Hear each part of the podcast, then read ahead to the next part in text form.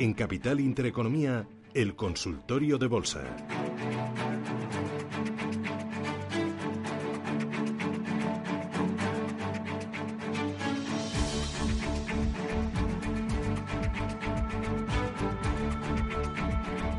915331851, teléfono directo de Radio Intereconomía. Eh, ¿Vamos con el consultorio? Sí, vamos ya. Rubén, Barcelona, buenos días. Hola, buenos días. ¿Qué tal? Eh, dígame. Pues nada, saludaros a todos. Hacía tiempo ya que no nos daba la tabarra. En fin, vamos a volver. Eh, nada, quería preguntarle a, Nicolás, no por valores concretos, sino, no sé, me he perdido la introducción, lo siento, quizás voy a repetir. Pero si no cree que em, al, tener los primeros signos de, de, desaceleración, eh, ya nos hemos puesto en el peor de los escenarios y quizás tengamos descontado ya, no sé, una gran recesión, con lo cual lo que puede venir ahora, pues repito, ya esté bastante descontado.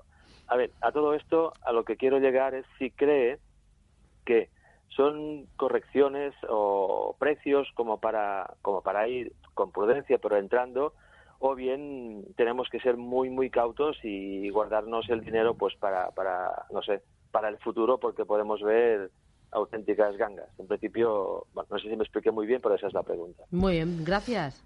Gracias a ustedes. Mm, sí, no, te has explicado bien. Y efectivamente, en, esta línea iba un poco el, comentario que, he hecho al principio, ¿no? me ha preguntado Susana qué ha cambiado o por qué está rebotando la mm. bolsa, ¿no? Eh, la idea era un poco esta, ¿no? si analizamos un poco los, los procesos de eh, comportamiento, digamos, de los indicadores económicos eh, en el tiempo, ¿no? nos encontramos con que los indicadores no se mantienen siempre estables durante las fases de crecimiento, ¿no? Sino que de dentro de una fase expansiva de la economía hay como pequeños ciclos ¿no? de aceleración, desaceleración, ¿no? y los indicadores económicos o los indicadores así más, ciclo, más cíclicos captan, ¿no? captan esos procesos de, aceleración y desaceleración. Entonces luego lo que vemos es que eh, algunos de esos procesos de desaceleración efectivamente acaban siendo la antesala de una recesión. ¿no? La economía empieza a desacelerar, se empieza a perder fuerza, a perder fuerza y de repente ¡rum! Eh, entramos en una, en, una, recesión eh, más o menos intensa. En cambio hay otros que no, hay otros procesos de desaceleración, que la economía pierde fuerza, estamos ahí en la duda y bueno, pues de repente vuelve otra vez a, coger fuerza y continúa eh, la fase expansiva de la economía. Distinguir que, si estamos en un caso u otro, eh, bueno, pues em, no, no es posible así de una forma objetiva y decir, mira, he hecho unos cálculos y resulta que este es de este tipo de, desaceleración, pero la economía va a seguir creciendo. Bueno, no, no es posible, ¿no? Pero dentro de lo que eh, uno intuitivamente me puede ver, yo mi percepción o, mi sensación es que estamos en una de esas desaceleraciones que no va, que no es la antesala de una, de una sino que bueno, venimos de un periodo 2017, eh, principios de 2018 o desde mediados de 2016 hasta mediados de 2018 que hemos estado creciendo por encima, por así decirlo, del potencial de crecimiento a largo plazo. Europa ha llegado a crecer casi al 3% y ahora pues eh, nos estamos desacelerando y yo entiendo que nos estabilizaremos pues ya en niveles más eh, más normales de, de, crecimiento, ¿no? Pues en torno al 1,5, un 1,7 en, en Europa, España pues a lo mejor un poquito por encima del 2, Estados Unidos 2,5. Eh, es decir, que no vamos a opción a recesión, lo que pasa que sí estamos en un proceso en el que vemos que eh, mes a mes, pues o trimestre a trimestre, la cosa se, deteriora un poquito, ¿no? Entonces, el mercado, pues lógicamente se pone defensivo, mm, entra miedo, ¿qué va a pasar? Mm, ¿Habrá una recesión? ¿No habrá una recesión? La bolsa ha subido mucho, eh, cojo beneficios y, entramos en esa dinámica de lo que es una corrección en la bolsa, ¿no? Es algo similar a lo que pasó en 2015-16. Bueno, en definitiva, mi percepción es que eh, sí que estamos en, un momento en el que es razonable asumir que en los próximos dos tres años mm, la, bolsa va a tener un comportamiento razonablemente positivo y que eh, bueno pues cada uno dentro de su estrategia pues eh, se puede plantear no tener inversiones en estos niveles. Mm, Alejandro, ¿qué tal? Buenos días. Sí, buenos días. Dígame. Mi, pregunta es la siguiente. compré OHL a 1.10 ¿A cuánto? A 1.10. Vale. Y, también compré acerinos. En acerinos estoy más o menos a la par, perdiendo un poquito. y a ver qué le parece al experto si el eh, que más me preocupa es eh, OHL. Eh, a ver, no me importa esperar.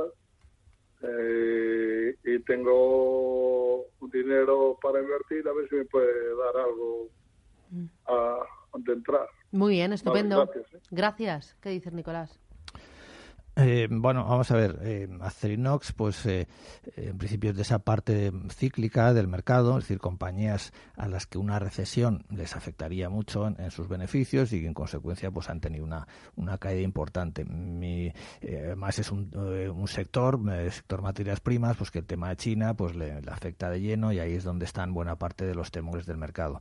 Bueno, yo creo que en estos niveles ya no, yo ya no vendería, es decir, creo, creo que Acerinox es una compañía sólida que aquí uno puede asumir el riesgo de, esperar, ¿no? De esperar a que, como creo, pues en los próximos meses haya una recuperación y, el valor se recupere. Eh, OHL es otra historia. OHL, eh, bueno, es una compañía que después de, vender todo su negocio de autopistas, lo que queda es una pequeña compañía de construcción que está en pérdidas. Entonces, aquí hay más riesgo. Aquí la, estrategia de esperar eh, a ver si, bueno, pues las cosas mejoran, pues tiene el riesgo de que no mejoren, ¿no? Y que continúe un poco ese, ese deterioro y que el precio pues eh, le toque sufrir todavía bastante en el tiempo.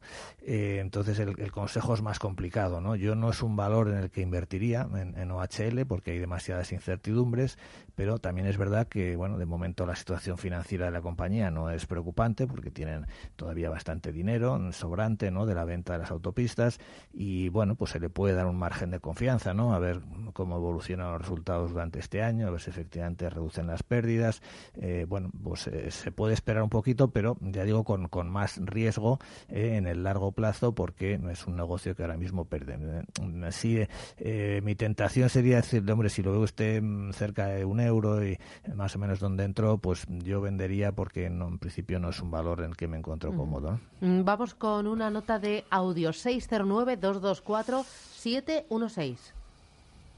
Hola, buenos días. Eh, mira, quería consultarle al analista, eh, no sé qué hacer con unas acciones.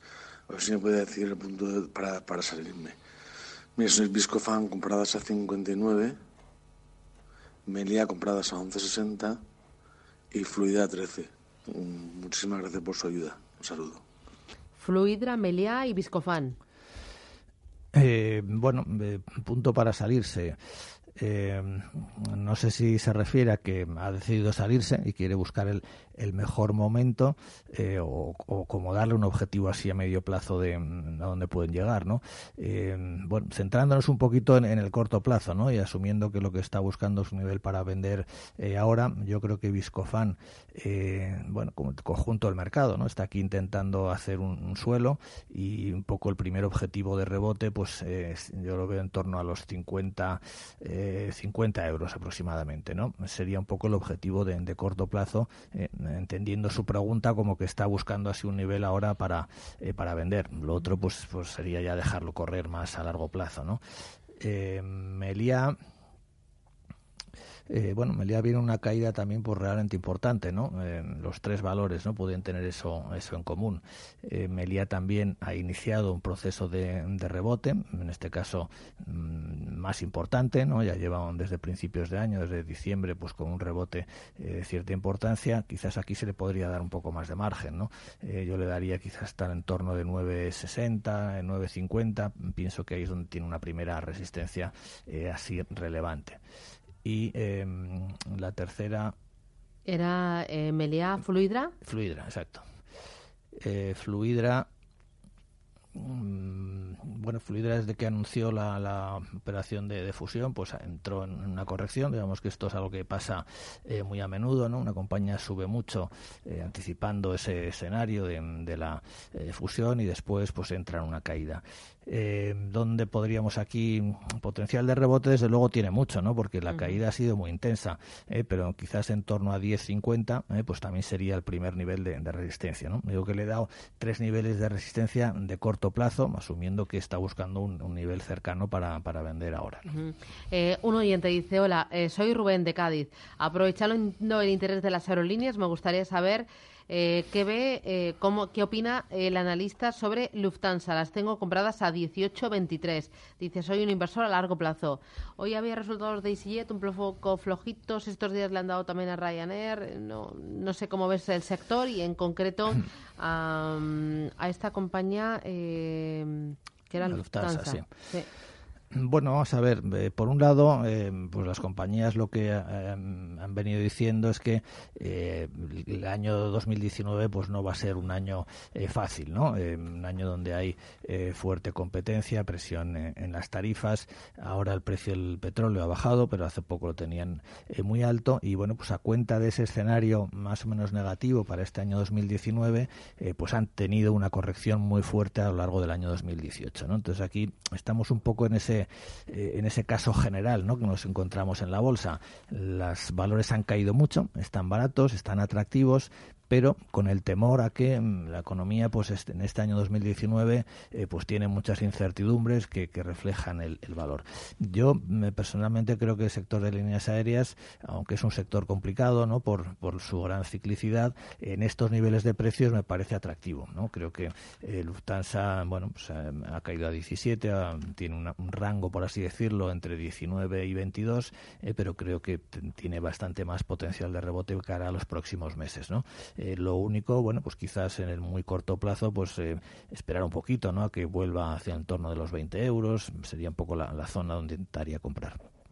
Vale, eh, otro oyente, ¿doy teléfono o no? Voy con WhatsApp, mensaje de texto. Dice, para una cartera estable, ¿podrían analizar Ferrovial y Acciona? Dice, para formar una cartera estable, no más.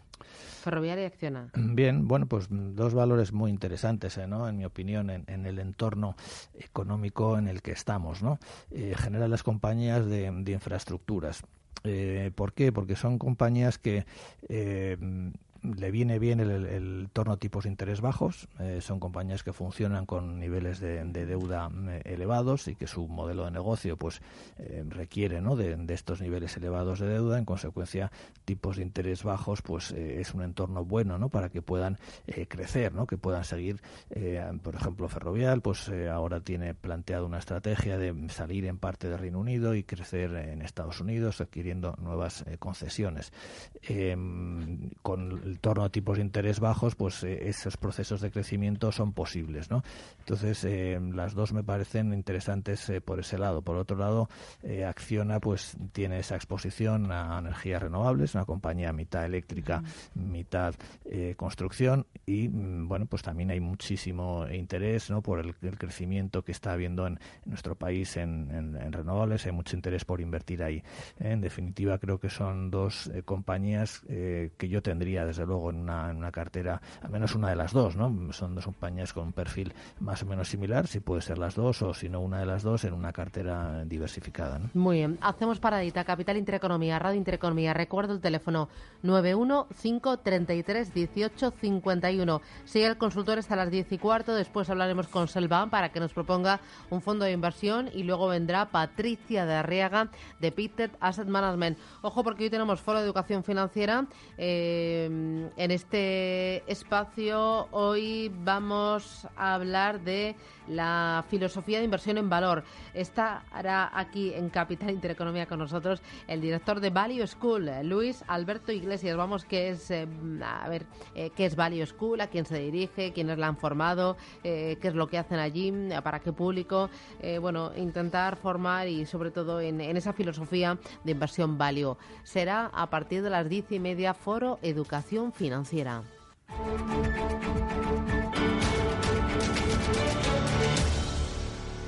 Consultorio de Bolsa.